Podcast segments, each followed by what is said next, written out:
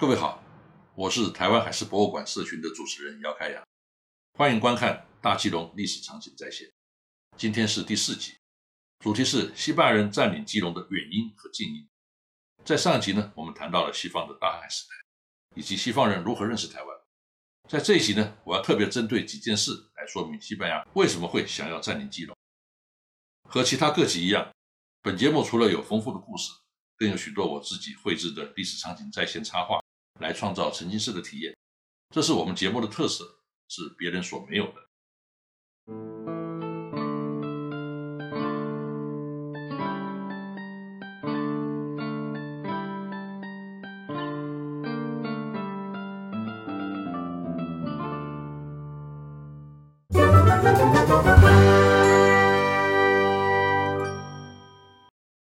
西班牙人想要占领基隆的原因，是为了马尼拉阿卡波口 Galleon Trade，也就是马尼拉阿卡波口大帆船贸易航线做战略布局。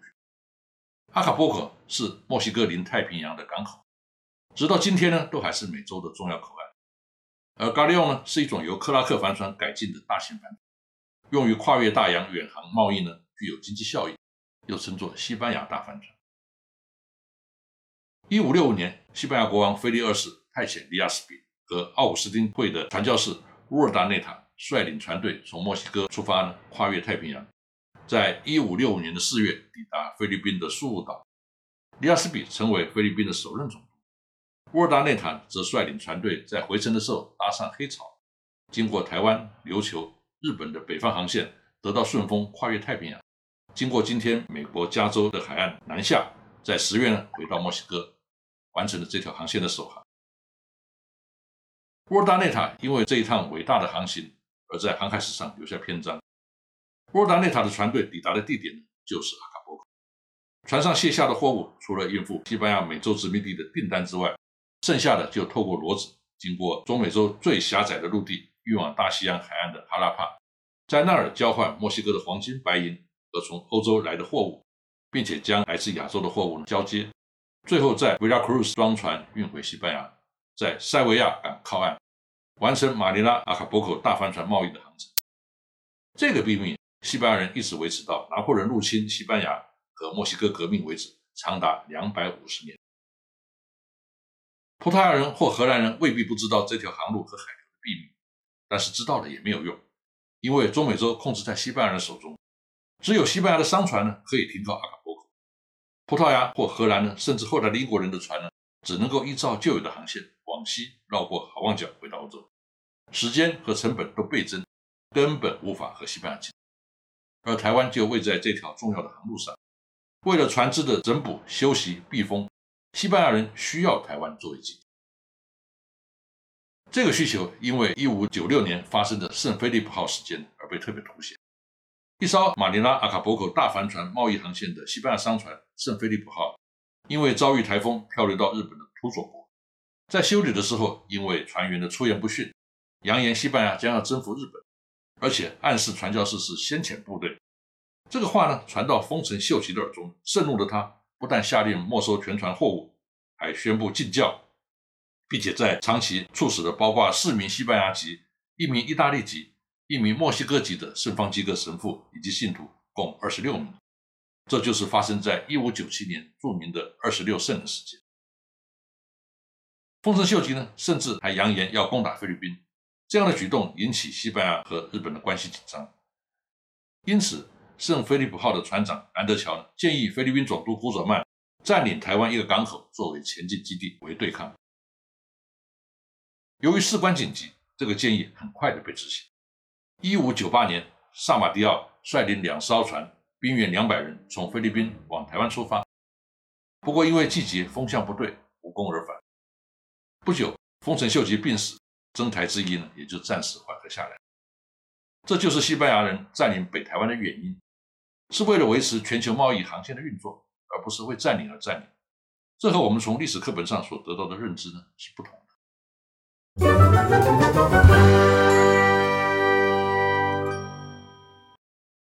任何事情的发生呢，有原因，也一定有近因。西班牙人想要占领基隆的近因呢，主要是因为荷兰人。荷兰原来是西班牙的属地，在打独立战争的同时呢，开始效法葡萄牙和西班牙来远东寻求贸易的机会。由于在争取独立的过程当中呢，和西班牙的仇恨，荷兰人呢在海外呢也专门和西班牙对峙。荷兰人擅长航海，外号海上马车夫，加上荷兰东印度公司的制度优越、资金雄厚，很快的就后来居上。当时无论是荷兰人、西班牙人或是英国人都很羡慕葡萄牙拥有澳门，因为澳门等于是在中国的境内，贸易距离最近，成本最低，也最方便。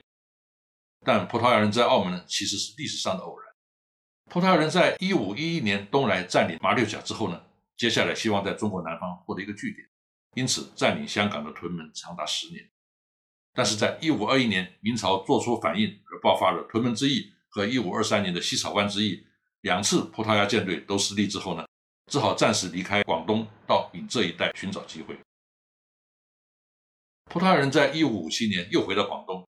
以需要一块地方晾晒被风浪溅湿的货物为理由，贿赂地方官员，暂时寄居澳门。当时呢，葡萄牙人在澳门登岸，看到旁边有一座妈祖庙，询问当地的人这是何处，当地人以粤语回答妈阁。从此，澳门就被西方人称为马靠。这座妈祖庙现在还在，旁边呢就是澳门海事博物馆。葡萄牙人和地方官员的贿赂关系呢，在一次交付汇款的时候，正好被上级发现。地方官谎称这是租金，而上级不查，竟然就地合法成为租界地。请注意，这是租界地，而不是殖民地。所以，中国政府在澳门一直派有地方官驻军和设有海关。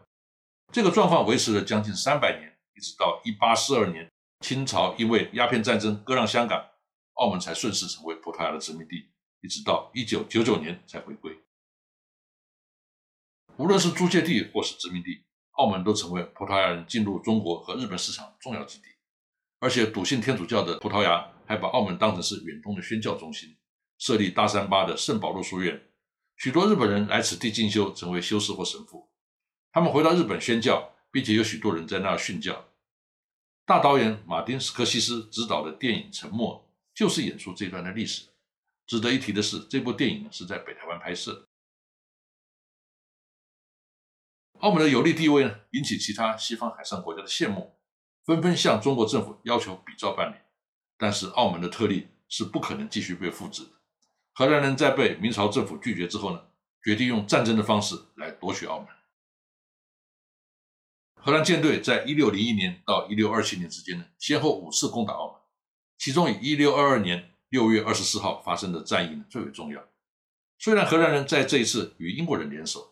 但是最后因为损失惨重而败退，一艘军舰沉没，一百三十六人阵亡，是澳门有史以来最大的战役。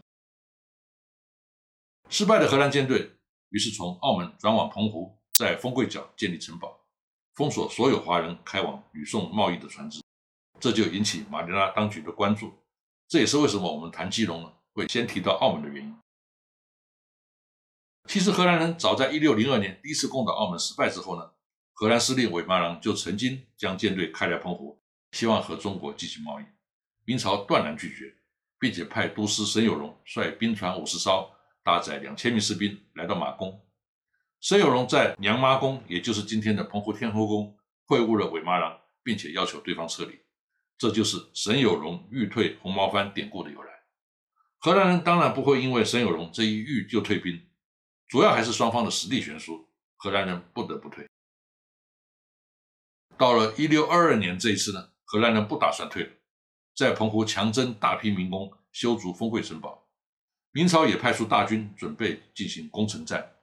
这个时候呢，李旦出现，他怂恿荷兰人去台湾，这是一个很高明的策略，因为当时明朝对澎湖和对台湾的态度是不同。澎湖是帝国版图，台湾则不是。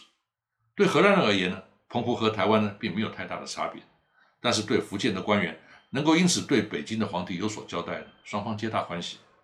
李旦甚至好人做到底，派他会说荷兰语的助手去荷兰东印度公司担任联络官，带领他们到台湾去勘察。这个人呢，就是郑芝龙。荷兰人最终拆卸了澎湖丰会的城堡，迁往台湾的大员，建立热兰遮城。其实荷兰人的野心不仅仅如此，他们是想要拿下整个摩鹿加日本走廊。如果在澳门、澎湖和台湾的据点都被成功建立，那么中国沿海的贸易呢，将完全置于荷兰人的控制之下。荷兰人甚至还想赶走在菲律宾的西班牙人。荷兰人的野心是有实际行动。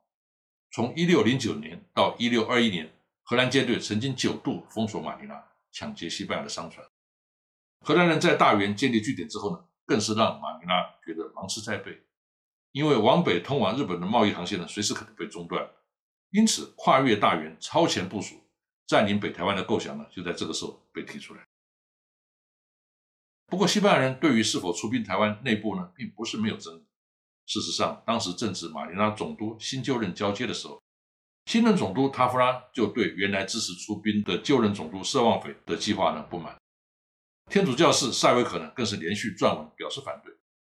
一个很现实的理由，当时马尼拉的军力规模很小，主力只有两艘桨帆船，再有两门加农炮和两百名士兵，所以还得秘密出发，以免让荷兰人趁虚而入。马尼拉的防御力很弱的，连海盗林凤都曾经在1574到1575年之间呢，发动两百艘船，搭载一万人的舰队，差一点就占领了马尼拉。而且在南部米纳拉尔等地的穆斯林叛乱呢，也分散了西班牙人的力量。除了现实上的理由，教会还有道德和法律上的问题要解决。这是从西班牙占领菲律宾开始就有的争议。他们希望在政治权威和福音宣讲权之间呢，找到正当性。所以殖民征服呢，并不是像想象中只是施加暴力就能够解决那么单纯。至少像西班牙这种天主教国家，以纯粹生意导向的荷兰人呢，有更多的理想性和坚持。无论有什么争议，最后在一六二六年，西班牙人终于出兵，完成了占领基隆的任务。我们将在下一集叙述这个过程。以上是今天的内容，谢谢各位的收看，我们下次再见。